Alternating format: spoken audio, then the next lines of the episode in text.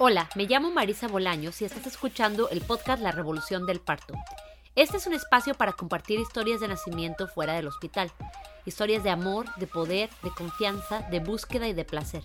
Cada semana escucharás entrevistas con personas inspiradoras que están gestando y pariendo un futuro diferente. ¿Qué pasaría si nos contáramos una historia diferente sobre el parto?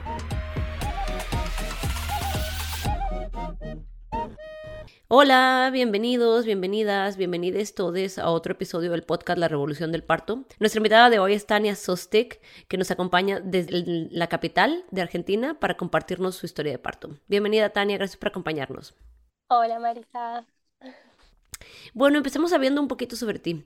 Cuéntame cuántos años tienes, a qué te dedicas, eh, cómo es que llegaste a encontrar este espacio. Genial. Eh, bueno, yo soy Tania, tengo 28 eh, años, igual el viernes cumplo ya 29, así que estoy víspera de, cumpleaños. Eh, vivo en Capital Federal em, y nada, un dato de color, mi mamá es mexicana, de Chiapas, Así que bueno, también ah, tengo raíces mexicanas. y mi papá es argentino. Así que México-Argentina, nunca había conocido. incluso tengo aparte, o sea, toda la familia, mi familia materna está allá, mis tíos, abuelos, y incluso tengo un hermano que vive allá. Y bueno, y acá está mi familia paterna. Igual mi mamá vive acá hace más de 30 años. Eh, pero bueno, tengo ese mix. Y em, no sé qué contar. Soy licenciada en musicoterapia, em, trabajé mucho como docente de música y ahora estoy trabajando en consultorio, también atendiendo a niños con autismo.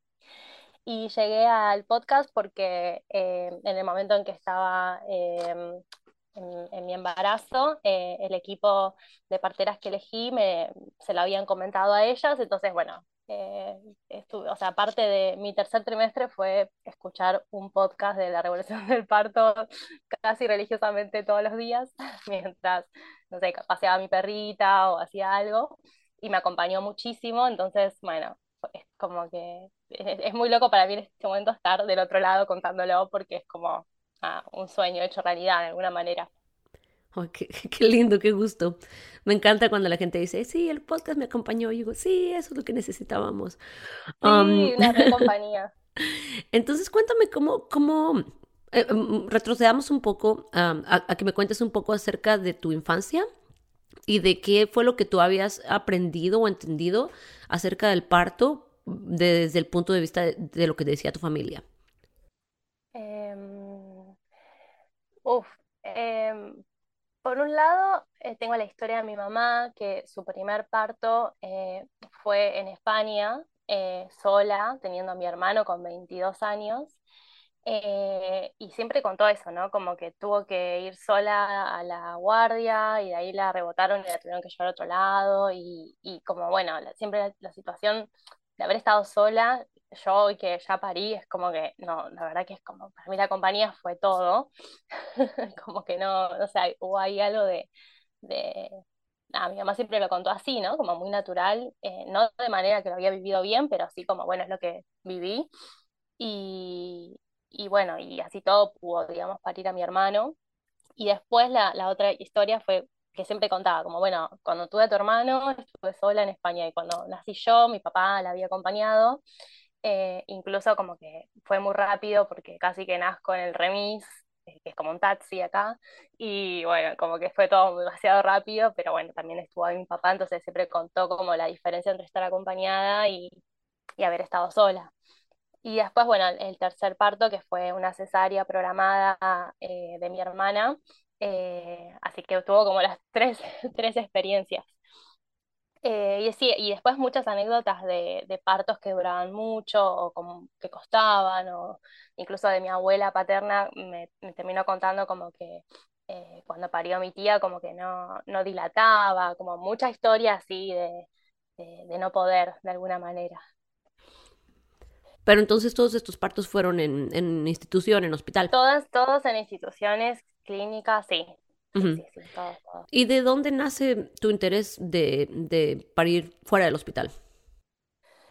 Eh, nace hace mucho tiempo. Em, o sea, yo me enteré en un momento que se podía parir en casa por, o sea, yo me hice vegetariana y eso me, cuando tenía, no sé, 16 años. Así empiezan todos los problemas, me dice mi mamá. con otras experiencias, otros modos, incluso, no sé, conocí, para que te des una idea, gente que, me contaba que vivía de la luz, viste, los prana, bueno, sí, muchas historias. y una de esas, una me había nombrado parto en casa y después vi un libro que se llamaba Partos, Partos Alternativos y me lo compré, como que ahí empezó mi interés. Desde muy chica siempre me, me interesó, como que siempre me imaginé teniendo una hija o un hijo y parir, como que era algo, y, y, y, y, siempre me llamó la atención como, ah, hay otros modos. Así medio como de ignorante igual también, porque no, no sabía tanto. Eh, luego acá en Argentina se estrenó un documental eh, donde relataban eh, distintos partos y, hablaba mucho de la violencia obstétrica. Y hace como, no sé, ocho años. Y fui, fui con mi hermana, la llevé a mi mamá, la llevé a mi pareja como que ya estábamos juntos en ese momento. Y no sé, siempre como, como ah, existe la violencia obstétrica como muy claro y, y, siempre como, uy, qué lindo sería como parir en casa, como que siempre lo, lo tuve ahí, no sé. Eh, después hablaba con una dula hace poco y me decía, ¿cómo nunca quisiste como estudiar ser dula? O, o, como que era más como un interés personal que, que de formación, ¿viste? No sé, como algo de experiencia, no sé. Sí, entonces tenías este interés desde, desde mucho antes de sentir el llamado a la maternidad. Exacto, sí, desde mucho antes. Entonces, antes de que me sigas contando lo demás, cuéntame sobre ese llamado a la maternidad. ¿En qué momento empezaste a sentir como el deseo de realmente decir, ok, ahora ya, ya pasa de ser teoría a algo que quiero hacer en la práctica?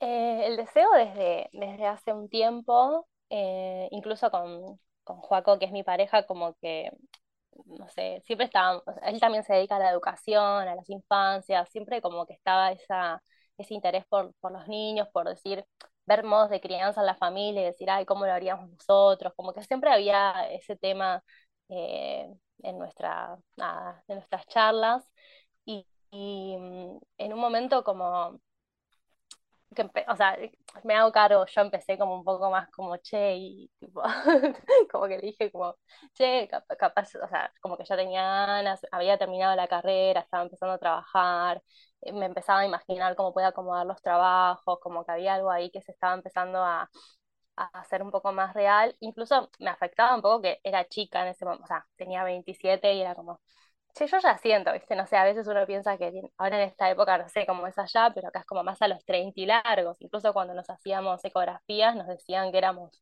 los más jóvenes. Como que, bueno, no sé, a, nosotros nos, como que nos animamos en este momento, pero en un momento fue como, bueno, eh, animémonos, nos recostó como que esta sensación de tirarnos al vacío, como de tener el deseo, pero también todas las dudas y incertidumbre de, cómo se iba a dar todo y, si, nada, si, si, iba a ser como lo estábamos imaginando o no. Y en un momento tomamos la decisión y, nada, nuestra hija Selva, que se llama Selva, llegó al mes de haber tomado la decisión y todo se dio en salud. Entonces como que también fue todo como, bueno, qué bueno que lo, que lo, que dimos el paso cuando estábamos realmente preparados, porque fue, todo se dio, ¿viste? Como que no, hubo muchas, muchas, mucha búsqueda, por decirlo de algún modo. Fue muy automático. Exacto, fue como tomamos la decisión y Abriste la puerta y... Sí, sí, sí, exacto, así que estuvo bien haber pensado mucho, pero bueno, en nuestro caso fue así. Entonces ahora cuéntame un poco acerca de encontrar el tipo de atención que querías para tu embarazo y, y ah, cómo, ¿Qué, qué, qué, es lo que te encontraste buscando como parteras? Me comentabas que tenías una amiga que es Dula. ¿Cómo encontraste información para prepararte para el parto en casa que pues no es como lo más mm. común? no, no. Eh, antes de, dar el paso, yo ya me veía buscando equipos de partos en casa, como que mi, mi Instagram ya se estaba empezando a ir por búsquedas. Eh, y había uno de los equipos que a mí ya me estaban como súper convenciendo. Y el día que, bueno, yo tuve un atraso, me hago el EVATES, me da positivo, se lo muestro a Juaco, y ese mismo día yo dije, va, si se da todo bien, van a ser en casa. Y nada, oh sorpresa, eh, Paco me dice, no, ¿cómo? Eh, o sea, sí, hemos charlado de esto, pero como que ahí se dio eh, para mí el primer desafío como de, ok, siempre soñé que sea en casa y de repente mi pareja no estaba sintiéndose cómoda con la decisión y, en el momento me dio mucho miedo porque dije, uh, entonces tengo que buscar una opción institucional que me dé confianza. Eh, y yo justo en ese momento tenía una obra social que no tenía muchas opciones institucionales que me den confianza o buenas anécdotas. Entonces ese mismo día fue como, bueno, me contrato una prepaga que tenga un plan acá en Argentina, en Capital, hay una opción sola que es que hay una clínica que tiene una pileta que te dejan hacer como el trabajo incluso de parto y también de nacimiento en el agua. Y bueno, y mi obra social en ese momento no daba esa opción. Entonces tuve como que, bueno, pensar en cuál contratar y que sea ya, porque si ya saben que estás embarazada, como que te cobran como un, como un antecedente, eh, ¿cómo se le dice? Como un antecedente. te cobran más. Exacto, entonces, bueno, digo, estábamos en orden porque era como, bueno, yo hoy me enteré, como puedo contratarlo hoy. Eh, bueno, ese, ese fin de semana lo solucionamos, contratamos una prepaga, conseguí un turno con tres horas, había tres meses de demora para conseguir con el obstetra que acompañaba ese, esa clínica, o sea, una demora, viste, cuando todo lo burocrático, bueno, costó un montón.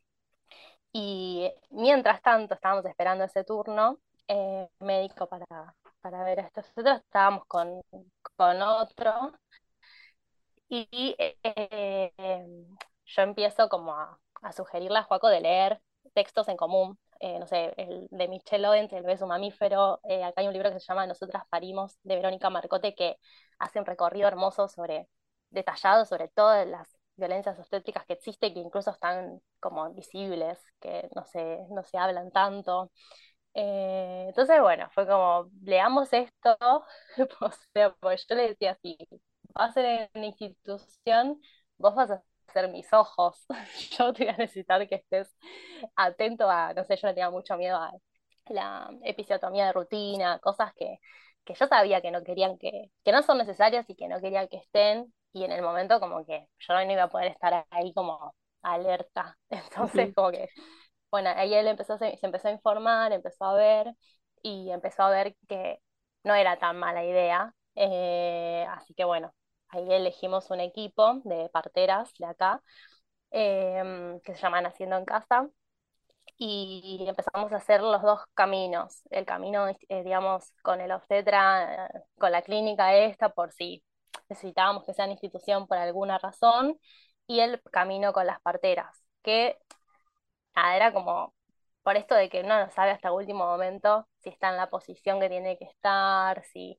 no sé, muchas cosas, em, como para que sea en casa, ¿no? Y, bueno, hicimos los dos caminos, el camino de parto en casa no se lo contamos a nadie, ni, de, ni, amigos ni de familia, de que estábamos considerándolo porque nada, o sea, nos iban a transmitir solamente miedos y nada, nos aventuramos digamos, nosotros dos a decir, bueno, eh, y el embarazo iba, iba en salud, se iba dando todo bien, cada, cada ecografía o estudio que, que me hacía se confirmaba que cada vez era más posible esto del parto en casa, pero sí me acuerdo que cuando Joaco vino y me dijo, che, el parto en casa al final puede ser una, una opción que la veo buena, ahí me agarró un miedo, me acuerdo de, ponerme a llorar y, aún así, ¿no? Yo pensándolo hacía años, eh, la idea como que me dio miedo de decir, ah, ok, voy a estar yo pariendo, como cuando te vuelve el poder de decir, pará, lo voy a poder hacer, no me va a doler mucho, no, no, no me va a dar, no sé, como que me acuerdo esa sensación de duda también, ¿no? Y de, de saber que iba por ahí, pero también como como que me volvió, no sé cómo explicarlo bien. Oye, Tania, me llama mucho la atención porque siento como que me hablabas de un deseo como muy profundo de, hace mucho tiempo, de, sentir como que, ah, quiero tener un parto en casa. Tenías esta idea y luego como que la comunicaste con tu pareja y, de inmediato como que si él dijo, ah, no me parece buena idea, como que te adaptaste muy rápido y me pregunto, ¿tú conocías a alguien que hubiera parido en casa o, o te parecía algo así como que más este mm, abstracto o, qué es lo que estaba pasando que, que te estaba como impidiendo tener como más este o sea, como que lo, lo estabas como que estabas tentando el agua, ¿no? no, no te querías echar el clavado. Eh, entonces, como que si alguien te decía, no te, no te tires, tú decías, ok, no me tiro. entonces me pregunto, me pregunto como de, de dónde venía un poco eh, e, ese miedo y, y, qué fue como lo que realmente te ayudó a, superarlo. Ok. Eh, no sé bien, o sea, cuando estaba embarazada como que es esta conciencia de decir, ok, hay una vida en mí que es de los dos y como esta, eh, o sea, la verdad que me dio mucho miedo, em, como, no sé, quería que tomemos una decisión que nos dé tranquilidad a los dos. Por eso también yo decía, bueno, si es institución, que sea con estas condiciones, una obstetra que no haga cierta rutina, que sea que te dé la opción del agua, etcétera. Em, pero no sé, la verdad, yo siento que ahí sentí como todos los miedos que eh, por suerte hubo todo, o sea, todo el proceso del embarazo fue para irlos desmenuzando y, charlando y, viendo de dónde venían. Yo, por eso, eh, para mí, como lo puse en el título, para mí fue como un acto muy terapéutico haber estado embarazada y haberlo, haber podido parir porque salieron muchos miedos, muchas historias familiares de, no sé, de partos, de embarazos, de pérdidas, viste, muchas cosas que estaban ahí en el árbol genealógico, por decirlo de un modo. Y alrededor mío no tenía alguien cercano que haya eh, parido en casa, eh, como que salía a buscar las historias. Eh, hay un grupo acá que se llama Para saber con quién parimos, que hay muchísimas anécdotas institucionales y en casa, eh, donde vos pones el nombre de unos, es un grupo cerrado, hay muchos requisitos para entrar, para justamente que no se infiltre gente que no sean mujeres que hayan parido, pero vos, no sé, buscas tal, no sé, obstetra y te saltan la ficha de, o sea, como la, la, la información de, de, cómo es realmente esa persona en la práctica médica, ¿no? Y ahí como que em, empecé a encontrar partos en casa y partos en institución y cada vez me, me daba más seguridad la de en casa, pero también me daba mucho miedo, la verdad. Yo no, no sé, no tengo un umbral del dolor muy alto, eh, no sé, después me di cuenta que ahora con el puerperio me está pasando de, sentir que mi mamá tiene muchos miedos también, o sea, había algo ahí como que, si hoy lo pienso, digo, bueno, tantos esos miedos aquí y los pude como ir, eh, no sé, como transitando, por eso para mí, bueno, la revolución del parto y leer relatos de partos eran como la fuerza que me daban las, las otras mujeres que se habían animado aún con cosas que a veces salen de, las, de, las, de los planes y, y, de lo que está bien, por decirlo de un modo, como que, no sé, me iba llenando como de fuerza. Luego empecé a hacer eh, un grupo con yoga prenatal eh, y la profe era un amor y confiaba mucho en, en, nuestros cuerpos que podían parir, en darle lugar al bebé, como... Eh, nada, Ceci, que, era, que fue mi profe, para mí ahí fue como una referente de, de confianza y de, eh, no sé, de, fuerza, ¿no? Como, eh, no sé, hacía meditaciones también al final de la clase y ahí a mí también ahí como que me salía como todas las emociones y miedos que yo creo que también eran por el embarazo mismo, que estaba como más, eh, no sé, como más sensible que en otros momentos. un poco eso me parece. Sí, claro, tu cerebro está cambiando eh, durante el embarazo, como que todo se está reprogramando. Realmente te mueve todo, te mueve el cuerpo, te mueve la mente, te mueve el corazón, es, es un... Oh. sí, sí, sí. un tiempo intenso. Eh, entonces, eh, cuéntame un poco eh, cómo se solidificó esta decisión de que sí, vamos a parir en casa a menos que suceda algo extraordinario y, cómo navegaron esas últimas semanas del embarazo con tu pareja, como que sintiéndose, porque tu pareja estaba también, ¿no? O sea, como que no, tal vez, parece que sí es buena idea. Eh, ¿Cómo, fue que se lanzaron a, al, vacío? Sí, él estaba eh, más convencido que yo a lo último, eh, que eso fue, fue clave para mí, como de, nada, de también poder, que él me pueda acompañar en eso, como que teníamos charlas como, como de, uy, que eso una contracción, como que leíamos mucho historias o incluso Michelle Oden que habla mucho también sobre, sobre las contracciones y las hormonas y cómo se va dando todo. Em, y había algo como de fantasear, ¿no? Como, uh, ¿cómo, se, ¿cómo será?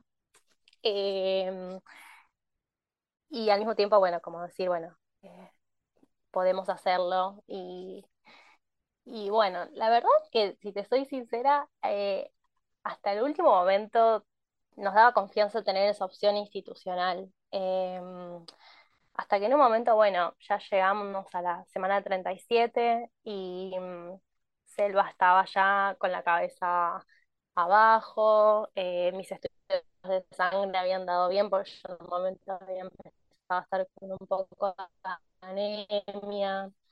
Em, nada, tuvimos el último control con el obstetra y él sin saberlo nos dijo, bueno chicos, el embarazo se dio todo en salud, está todo bien, vamos a, esperar, como, como que él nos terminó de dar como el, sin saberlo, como la aprobación de, bueno, eh, eh, como está todo bien. Y, ahí, bueno, eh, nada, me acuerdo de llenar, las partidas te hacen llenar como una planilla donde dice que estamos tomando esta decisión y me acuerdo ese momento como de, ok, esto está sucediendo, estamos yendo por acá.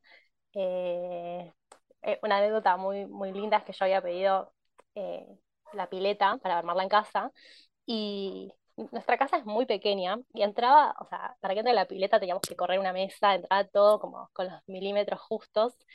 Y, y unos días antes de, porque eso sí me pasó, como que Joco me decía, ay, espero chicos les pasa, sé que yo decía, quiero la pileta igual, o que había algo de, de, confiar en que la pileta iba a ser y que lo necesitaba, como que era como llevarme la institución ahí, no sé, había algo ahí que yo no podía soltar la idea de, que, de que nazca en el agua y todo eso. Y unos días antes, creo que semana 37 38, viene mi mamá a casa y ve una bolsa que estaba en la pileta y me dice, ah, esa es la pileta. Y yo como, no, no, no, como, como esa de, ya empezaban algunos signos a mostrarse que estábamos yendo por otro lado y, y, y bueno, nada, como que lo vimos también en, nada, sin contarlo, que igual fue buenísimo haberlo hecho así, incluso nos agradecieron casi todos que, que no les hayamos contado antes. Eh, o sea que fue la confirmación de... Mejor no me digas. sí, sí, sí, exactamente. Oye, entonces, ¿quién era, quién, cuál, el plan era que nada más ibas a estar tú, tu pareja y las parteras? Exactamente, sí. Ana y Caro, que son licenciadas en obstetricia, eh, que acompañan partos en casa hace mucho. Y bueno, finalmente fuimos por ahí. Eh, y bueno, también había una cosa de... Yo estaba convencida en que iba a ser cuando, cuando Selva estaba lista, ¿no? Pero había una historia que cuando yo eh, mi mamá me tenía en la panza, eh, como que había algo de que tuvieron como que inducirlo, eh, porque no sé si había llegado, no sé si a la semana 41 o estaba por llegar al 42 y yo no nacía. Entonces había algo como de posibilidad de que Selva se pase, digamos, de como que de que se repita como esta historia. A veces pasa, ¿no? En algunas historias. Y entonces yo estaba, o sea, sí, nos habían dicho que la fecha probable era 4 de julio y no, habíamos dicho que era el 15 de julio, como para, para tener un margen de tiempo y que no, no se empiecen a apurar, ¿viste? Una decisión muy sabia. Hicimos todo así. O sea, que nos habían dicho, dijimos, bueno, vamos a mentir y vamos a decir, o sea, armamos toda una cosa. Y finalmente, nada, semana 30, o sea, Selva nos llevó a la semana 40, nació en la 39, 6. Eh, bueno, pero era cuestión de darle el tiempo. Yo tenía mucho miedo, digamos, de, uh, bueno, ok, quizás nace más adelante. Y sí, hicimos como una limpieza de cosas que nos den ansiedad de alrededor, ¿viste? Habíamos dicho, bueno, no van a ir a la clínica, no sé, por razones de COVID, no sé qué decíamos, eh, pero bueno, habíamos hecho todas estrategias así para estar tranquilos, digamos. ¿Eso hace, cuánto fue? ¿Cuántos años tiene tu hija? Ok, solamente quería ver en, qué, en qué momento del en, el tiempo de la pandemia y tal. Igual lo tiramos, ¿viste? Que sí, sí, claro, no, no, entiendo. Cualquier excusa que sirva, hay que aprovecharla. Em, entonces, cuéntame cómo, cómo, se, cómo supiste que ya estaba empezando la labor de parto. Em, fue un viernes, eh, justo ese día habíamos comprado la sillita para el auto que nos faltaba. Yo había hecho, había ido a ver a una de las parteras para hacer el control. Eh, bueno, como esos últimos detalles. Incluso había ordenado como parte de un mueble que me faltaba, bueno, esas cosas. Y me acuerdo como que le había propuesto a Joaco hacerle una carta, cada uno que le haga una carta a Selva en la panza, como algo como de despedida de esa etapa. Y por suerte Joaco se sumó y fue un momento re lindo, como que cada uno le escribió después como que se la leímos. Fue un momento muy hermoso. Eso fue viernes 12 de la noche y nos acostamos. Eh, y bueno, y ese, digamos, el sábado a las 2 de la mañana empiezo a sentir como, yo ya venía con las contracciones esas como de prueba que le dicen que eran sin dolor y a las 2 de la mañana del sábado empecé a sentir una que ya como que me desperté y, y sentí otra cosa de lo que venía sintiendo. Intento seguir acostada para nada, digo, bueno, esto puede, ya sabía que podían ser procesos largos y no pude volver a dormir, así que me desperté y me puse a hacer un, budín de mandarina eh, a las 3 de la mañana de ese sábado y me quedé, o sea, lo que hacía era como, bueno, mientras sacaba los bajos y cocinaba, me venía una contracción y me ponía sobre la mesa a pasar como la contracción. Eh, nada, había hecho unas afirmaciones, esto de yo puedo parir, bueno, había hecho una recompilación de, frases que me daban fuerza y en ese momento empecé como a, colgarlas en el comedor, como armar el espacio. Eh, bueno, empecé, eh, o sea, ya la sentía, pero estaba todo bien. En un momento, Joaco siente el olor a budín, entendió todo lo que estaba pasando. Él tampoco vuelve a dormir. y nos quedamos, él se queda acomodando un par de cosas, porque había que hacerle lugar a la, pileta. Y, bueno, y básicamente yo en un momento como que le escribo a las, a las parteras, digamos, un WhatsApp como diciéndoles, ah, empecé con las contracciones y a mí me agarraba la desesperación de, yo contarlas. Yo ya sabía que no era aconsejable, pero en el momento era como, las quiero contar porque quiero que alguien se dé cuenta de, lo que estoy viviendo, como esto ya empezó. Bueno, nada, eran súper, como no sé, cada 10, cada 5, cada 2, eran muy irregulares, pero yo las sentía, ya eran como las contracciones, posta. Y bueno, y ahí me aconsejan que no las cuente, que deje el celu, que, bueno, soltar, soltar el control un poco. Eh, y bueno, dejo el celular, le iba a Joco como, bueno, yo le iba avisando. En resumen, estuvimos todo ese sábado. Eh, yo, mucho movimiento, eh, comiendo, sabiendo que tenía que tener fuerzas hasta que tipo 7 de la tarde más o menos de ese sábado vienen eh, Ana y Caro a, casa.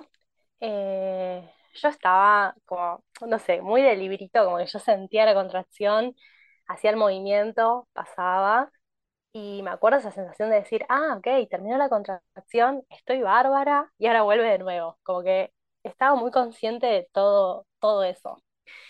Eh, en un momento arman la pileta, eh, yo entro, empiezo a probar, eh, me muevo, bueno, eh, había practicado mucho las cuclillas, como que estaba muy así buscando todo, y de momento me empieza a agarrar como, no sé, ya eran como las 12, una de la mañana, como, che, ¿qué onda? ¿qué puedo hacer para ayudarla a mi hija nacer, como ya llevaba casi 24 horas que empezó.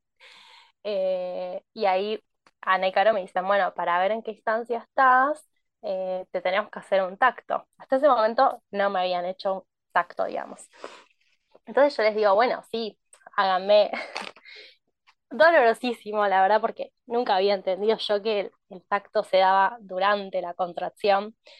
Y a mí como que me costaba estar sentada, bueno, me lo hacen en el banquito, viste, de partos. Y bueno, me hacen un tacto y me dicen, ah, pará, eh, está la cabeza acá. Y yo me, me re emociono y toca un poco más y me dice, no, no, pará, pará, es el tapón mucoso, me dice. Eh, pues yo hasta ese momento no había perdido ni tapón mucoso, no había roto bolsa, nada. Y nada, se fijan un poco así, me dicen, no, Tani, eh, dice, no, el parto no empezó todavía, no, no, no, no, como que no había empezado la dilatación. O sea que todo ese sábado, esas 24 horas, fueron lo que le dicen preparto, pero que para mí yo lo sentí como que ya era el parto. Me agarró, o sea, hubo un silencio en ese momento, pues todos pensamos que nos faltaba mucho para que naciera. Eh, y bueno, me acuerdo que me dijeron, el útero es un músculo, tenés que tratar de dormir porque ya llevas, o sea, yo no había dormido más de dos horas desde esa noche. Tenés que tratar de dormir, tenés que tratar de comer, como tenés que tener fuerza.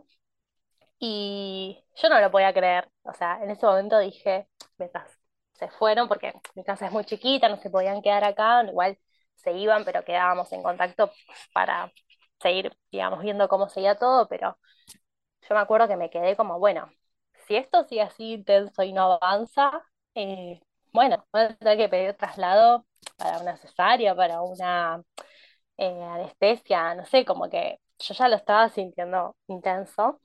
Y después me vino la frase, no puedo dilatar, y me acordé de la historia de, me ha contado mi abuela paterna hacía muy poco, eh, de que a ella le, había costado dilatar justamente. Y yo dije, se me vino la frase, no puedo dilatar, y la convertí en el momento como, yo puedo dilatar, como me dije eso, y bueno, intenté acostarme como media sentada en el sillón, que era la única posición que, porque acostada era imposible, pero medio como que intenté como acostarme media sentada.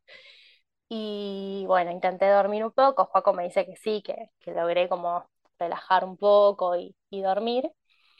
Y bueno, eso pasó hasta las 7, 8 de la mañana del domingo y ahí yo sentí una, una contracción que dije, ok, esta, esta contracción no la había sentido nunca, eh, mucha presión hacia abajo, ya me habían dicho que sí, ella, ella ya estaba como, mm, no sé cómo explicarlo, pero como que sí estaba bajita, entonces yo sentía como una presión ahí, eh, pero todavía nadie sabía cuánto podía faltar me acuerdo que con esas contracciones como que me agarró la desesperación y le dije a Joaco, llama ahora mismo Ana y Caro, quiero que estén acá, como que yo sentía que voy a nacer ahí, como que era otra intensidad de lo que había sentido el día anterior. Y, y ahí me agarró un momento de desesperación porque yo sentí que fue eterno. Eh, como que le dije a Joaco, no, no, no, llamale y decirle que ya tiene, por favor, que ya esté acá. Eh, estaba en camino, Ana, pero como que yo, viste, no sé, me agarró como un modo ahí medio de desesperación. Cuando llegó me dio mucha tranquilidad y le dije, por favor, hazme un tacto, yo necesito saber si esto empezó a avanzar o bueno, o volvemos para atrás. Y bueno, me, hizo un tacto eh, y me dijo, sí, Tani, empezó, o sea, empezó a dilatar, todavía falta, pero empezó.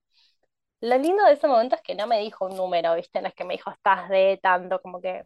Claro, si te hubiera, si te hubiera dicho estás de cuatro, seguro estarías triste o enojada o frustrada. Claro, para mí fue clave que me diga, empezó, pero todavía falta, y me sugirió que, que vaya a la ducha. Eh, y bueno, fui a la ducha, que ese fue como un momento de, eh, como que siento que el agua me relajó, como igual era como que yo estaba sentada y me, venía la, la, contracción y me tenía que poner en cuatro patas, como que eso me daba alivio, y ahí como que me caía el agua del sacro, y después volví a sentarme, digamos. Y me acuerdo como que ahí sí se me vino como, bueno, esta, este poder y decir, eh, me acordé, no sé, de, de amigas que habían parido, de mi mamá, de mi abuela, como que hubo ahí algo de reconectar con esa fuerza de decir, bueno, ok, soy mujer, las otras lo hicieron, como conectar con eso. Eh, y Joaco dice que, digamos, que ese domingo fue el único momento que yo dejé como de, de hacer sonidos, porque me, me, me venían a contracción y como que yo estaba, me salía como un, como un grito, ¿no? Como algo con la voz, que, todo el sábado no había aparecido eso. Eh, bueno, después me terminaron contando que estuve como una hora en la ducha, para mí fueron 15 minutos, pero ahí ya se me empieza como a hacer difuso, ¿no? Como esto del tiempo, de que es muy gracioso porque yo el sábado estaba en todos los detalles. El domingo no, no sé, viste, como que ahí me doy cuenta de la diferencia eh, de un día y de otro. Y bueno, salgo de la ducha, me ofrecen comer, bueno, comí, nos ha- habíamos llenado la heladera de helado, de almendras, de cosas ricas. Y bueno, comí muchas cosas. Y mm, después intento volver a la pileta, pero lo que pasó fue que la pileta había quedado con agua del día anterior y hacia, era, acá era pleno invierno. Hubo toda una Mm, cuestión no sé qué pasó con el calefón en ese momento que no estaba andando bien. Coco terminó llenando unas aguas, unas ollas, digo, con agua hirviendo. Bueno, toda una ujú, secuencia muy. Y encima, yo en el momento, como que me venía la contracción y yo necesitaba que Joaco esté al lado mío. mm. Viste, lo llamaba, digo, no sé, estaba al lado y después como que quería que se vaya. Era muy ambivalente toda esa situación. No es un proceso racional. Exacto, ¿no? Como que Ajá. posta me pasó así. Eh, entonces Juaco me veo tratando de calentar el agua. Bueno, finalmente lo logramos. Yo entré a la pileta, pero había algo como que yo no encontraba la posición ni la... No me hallaban en esa situación. Eh, bueno, en un momento me ofrecen, viste, de tirarme como unas telas, porque a mí lo que me pasaba era como que no podía llevar la fuerza hacia el piso. Como que caminaba en puntitas de pie, no podía hacer cuclillas, como que, no sé, había algo ahí con esa posición, incluso sentarme en el banquito de partos era como intolerable, yo necesitaba estar en cuatro patas, incluso fue como casi que estuve todo el parto en esa posición, al otro día, obvio, sentía todos los brazos y las piernas, Em, pero bueno, ahí intentamos... eh, estar ahí en la pileta, al final no, eh, y le- les pido nuevamente como que me hagan otro tacto para, para ver, ya era más o menos la una del domingo.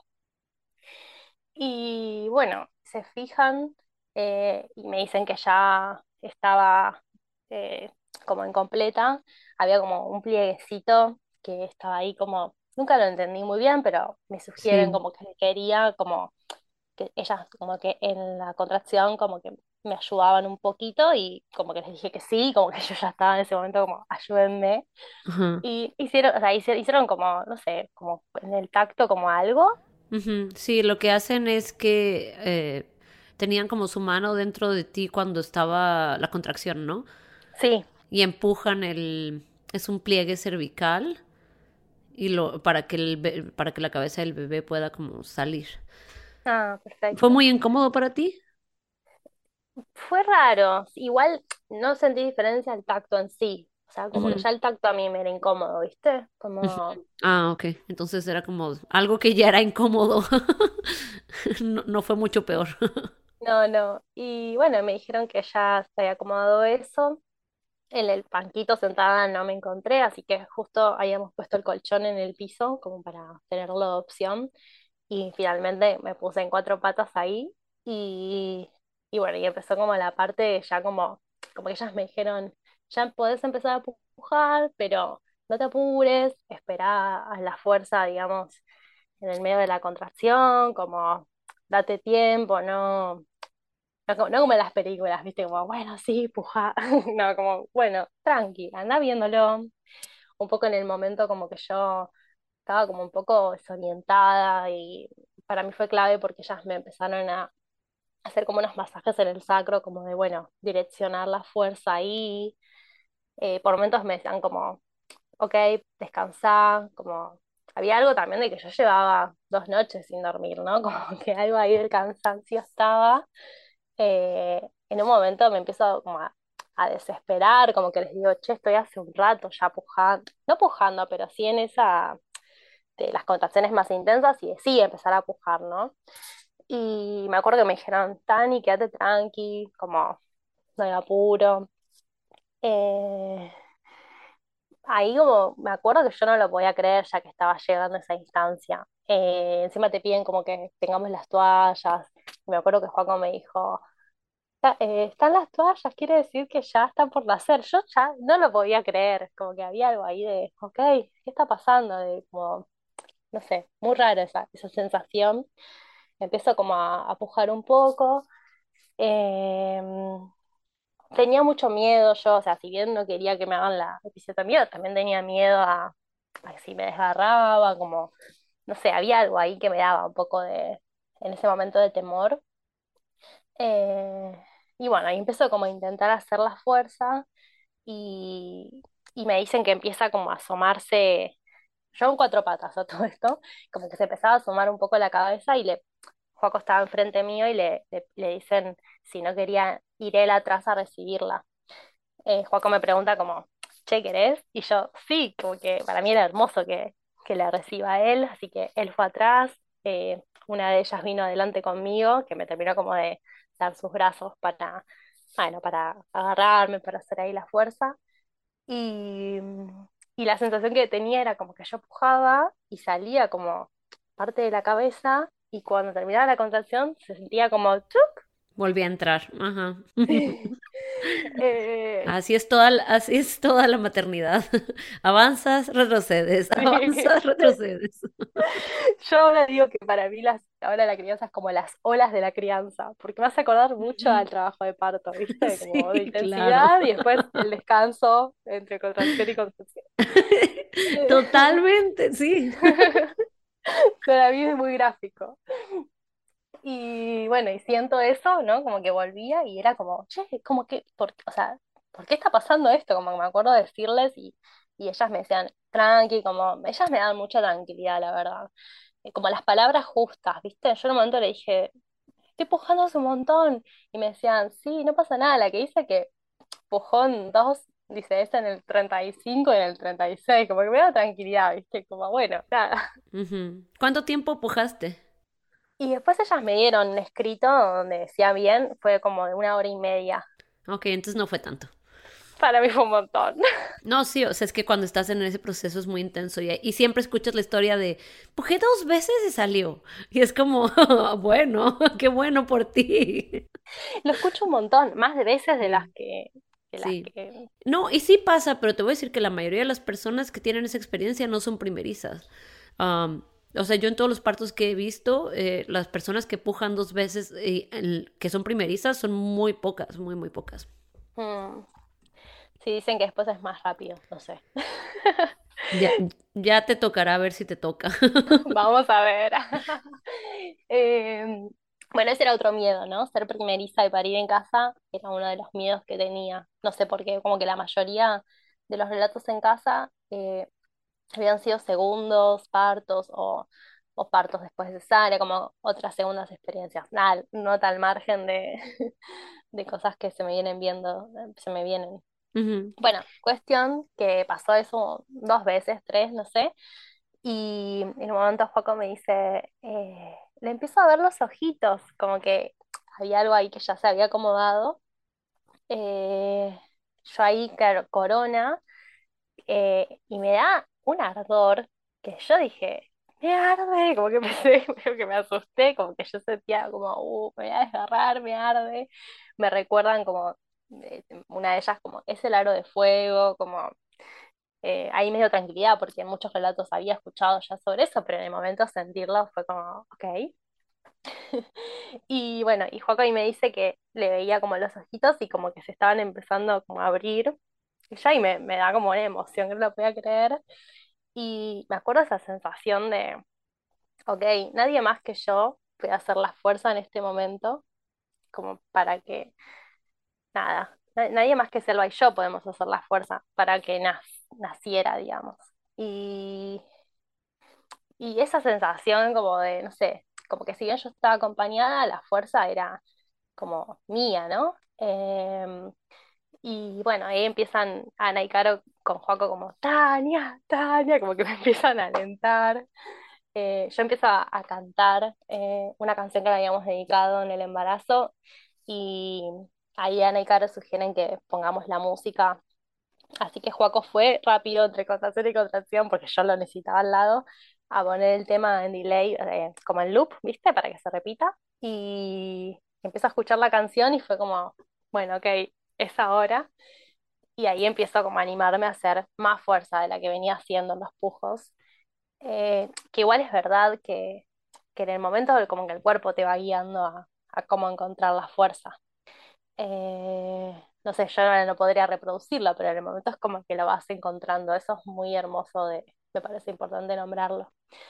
Y, y bueno, y hago un pujo más, unos pujos más, y sale la cabeza, y en otro más, tipo, sale como, sale, sale selva, que bueno, como yo estaba en cuatro patas, Joaco me la tuvo que, o sea, la, la, la recibió él, eh, que después me contaba que tenía miedo que se le patine, porque es como que fue, digamos, de mí a él, ¿viste?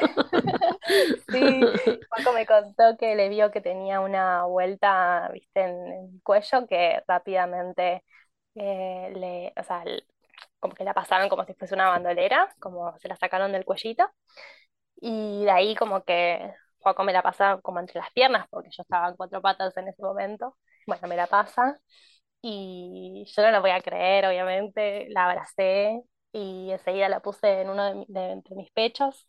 Ella estaba con los ojos abiertos y un poco como que lloró en ese momento.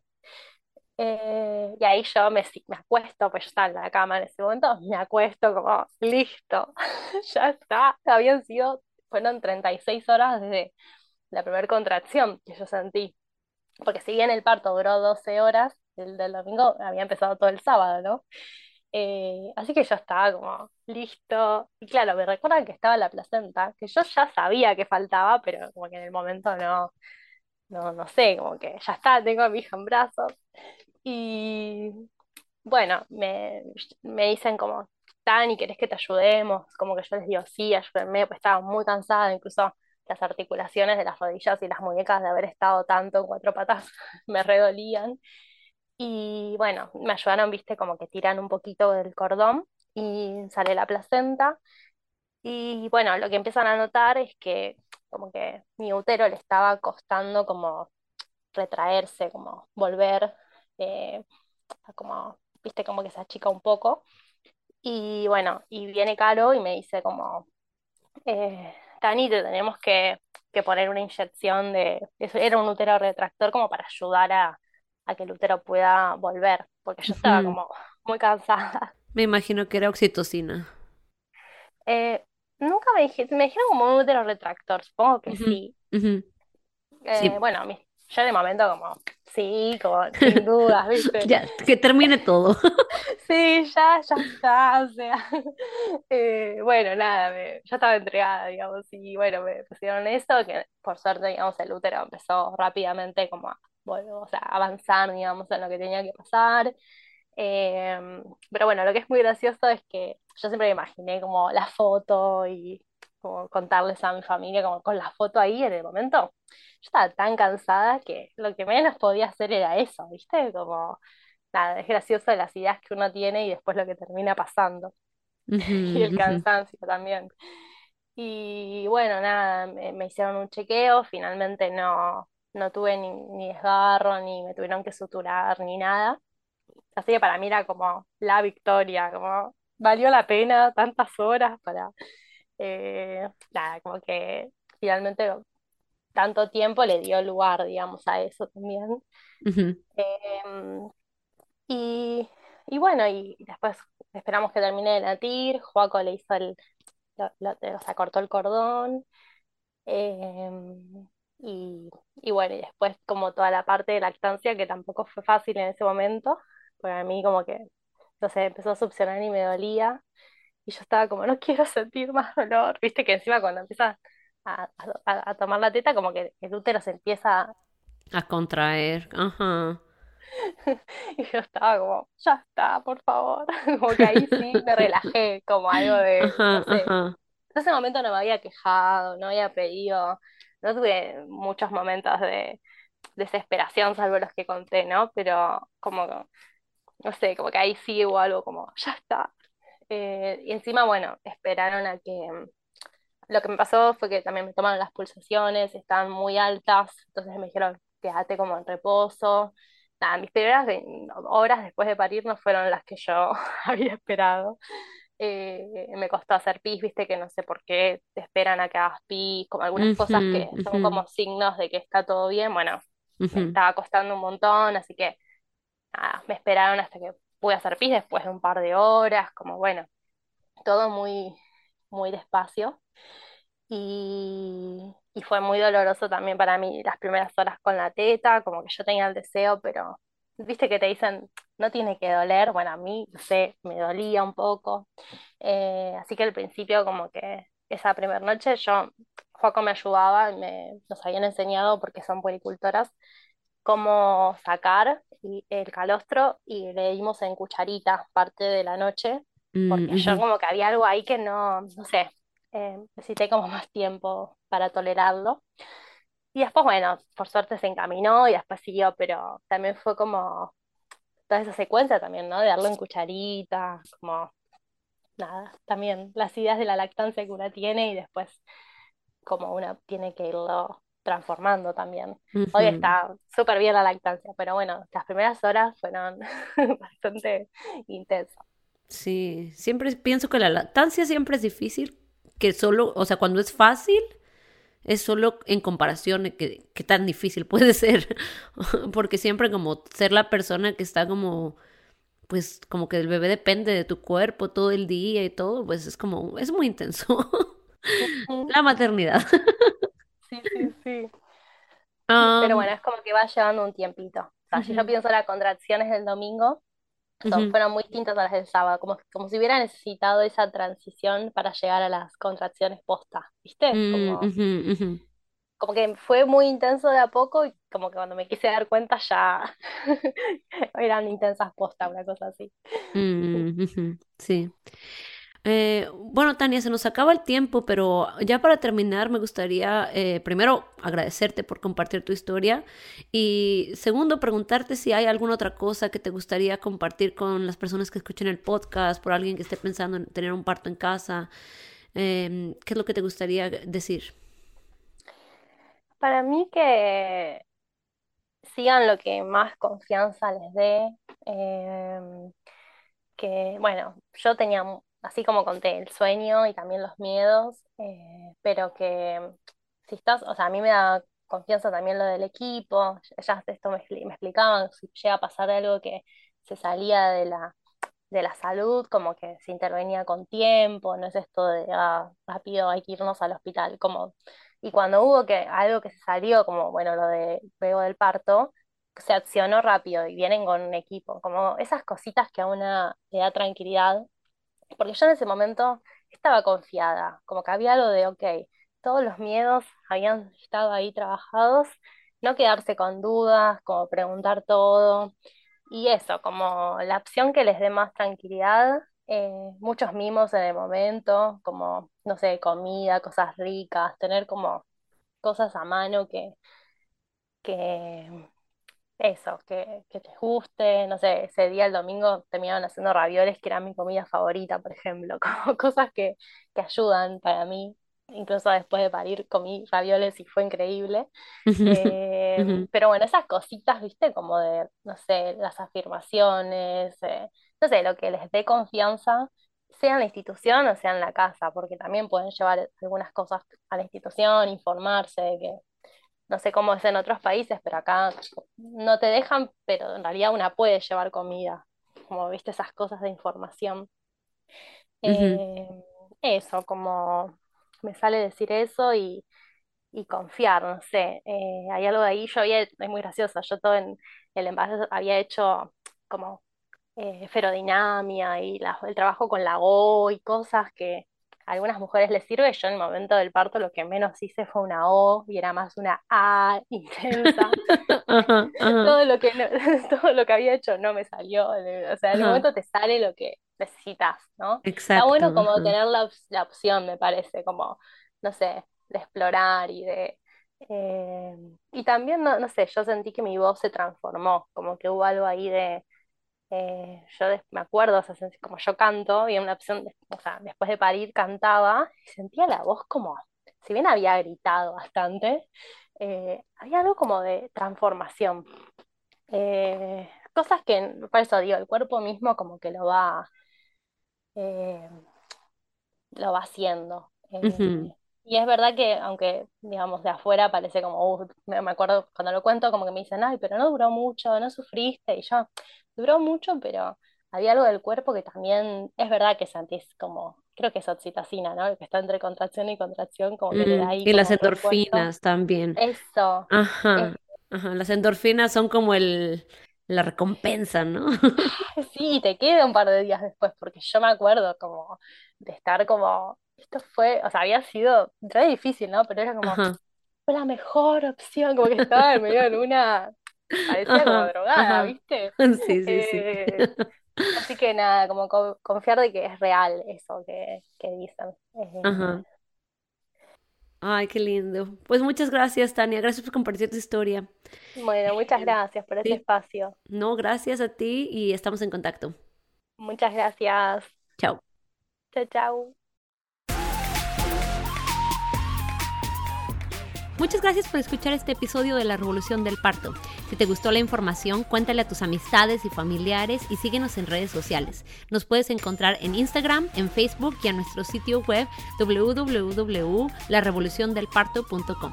Suscríbete y déjanos una reseña en iTunes, Google Podcast o Spotify y únete la próxima semana para escuchar más historias de parto.